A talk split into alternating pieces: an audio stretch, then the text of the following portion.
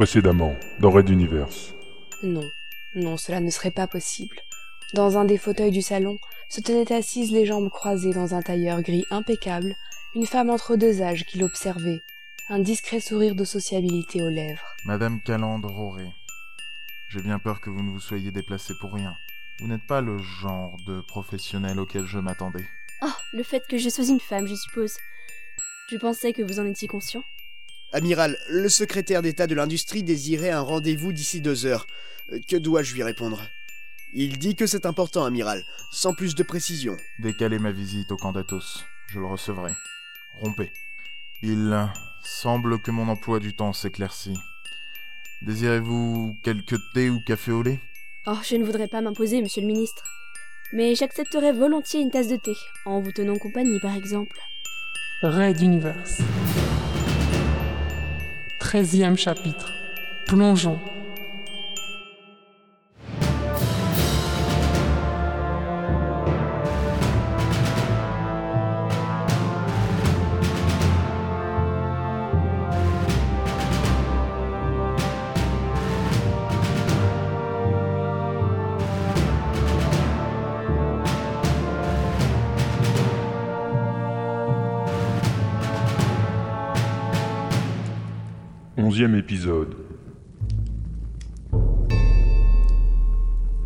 Le feu de l'âtre crépitait, les flamèches se levant tout autour des formes rougeoyantes du bois, poursuivant leur œuvre de décomposition des bûches déposées au centre du foyer.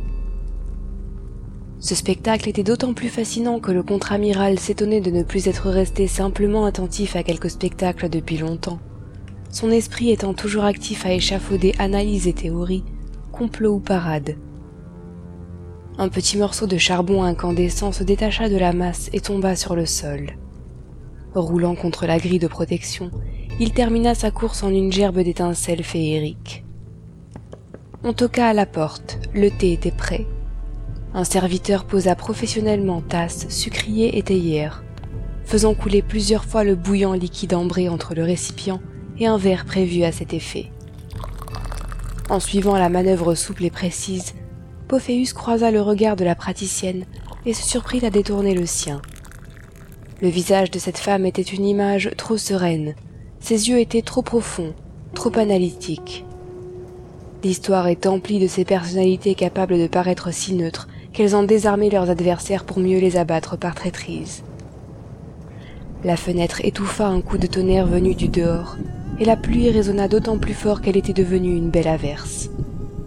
Le serveur conclut son office, puis déposa délicatement deux serviettes fines, de chaque côté de la table, avant de se retirer à pas de loup.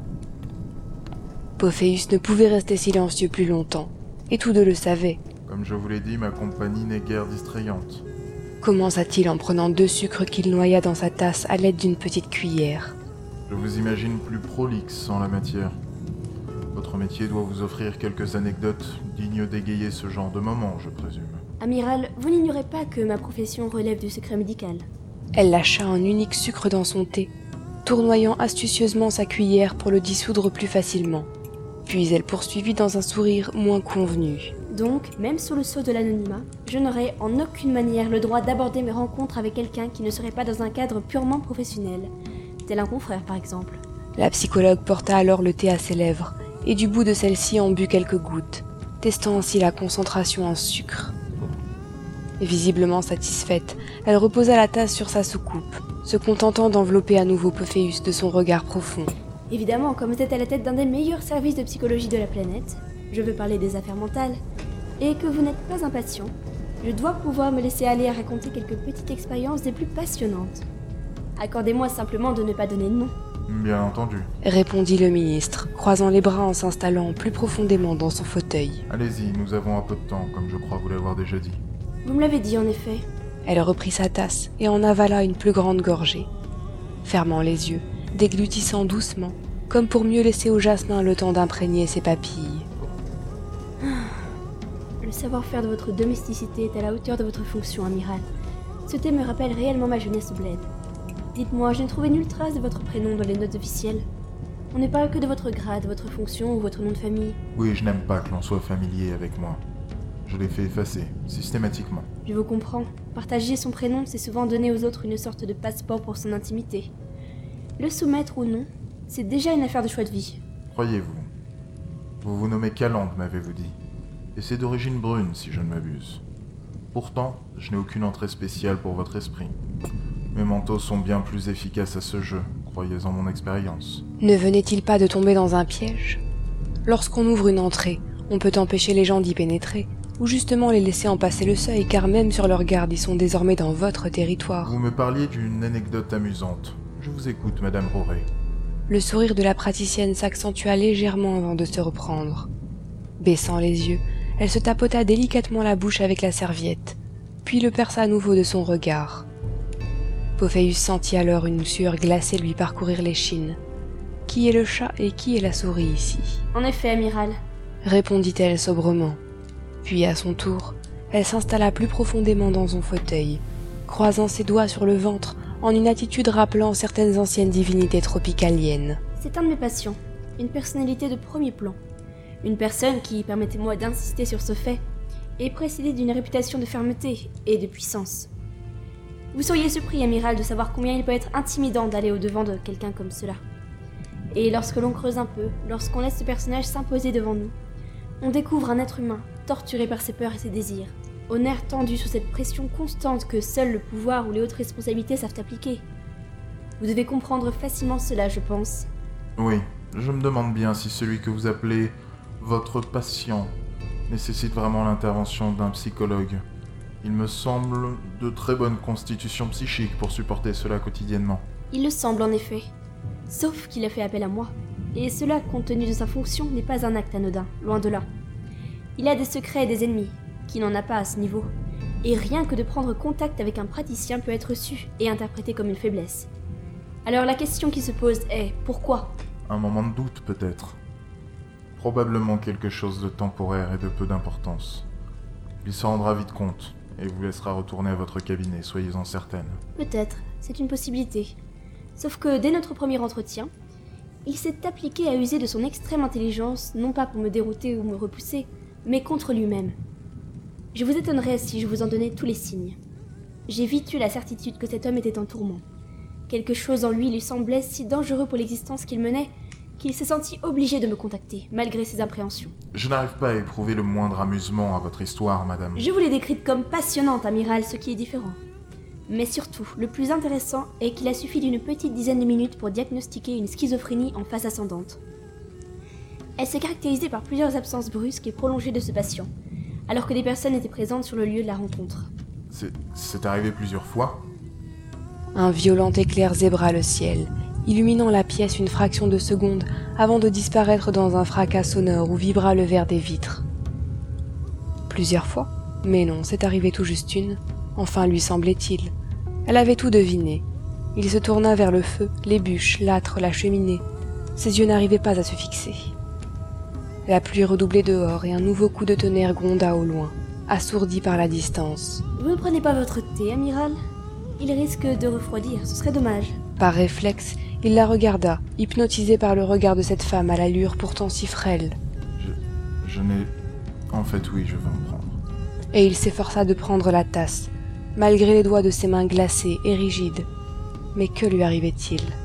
La psychologue se leva. Je pense que je vais prendre congé, amiral. Je n'ai que trop pris de votre temps.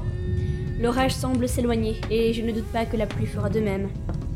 Vous féliciterez pour moi votre personnel, Et se penchant, elle lui tendit la main. Et je vous remercie de votre hospitalité.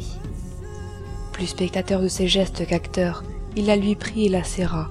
La peau de ses doigts était si fine, si douce, et la main recelait une chaleur qui lui manquait. Je...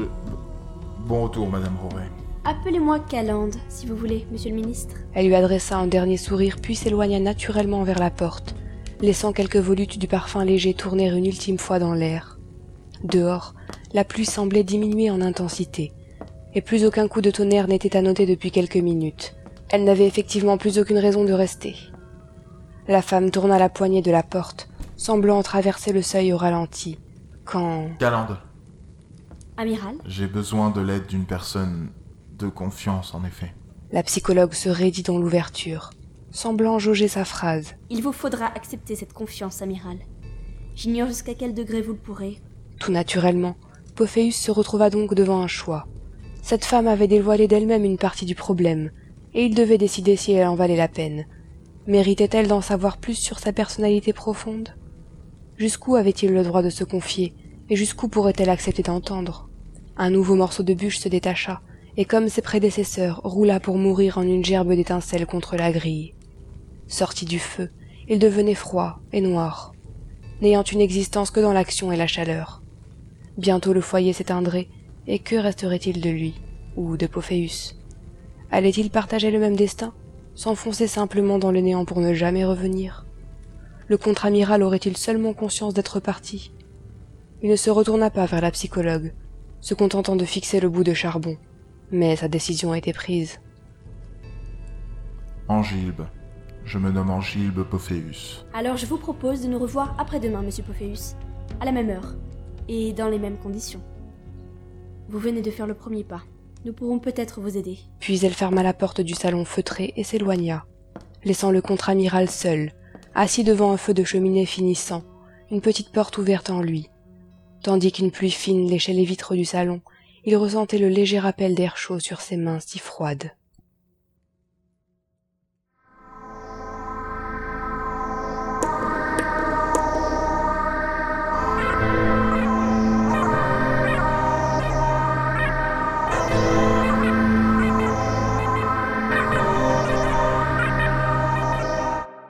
Red Universe. À suivre.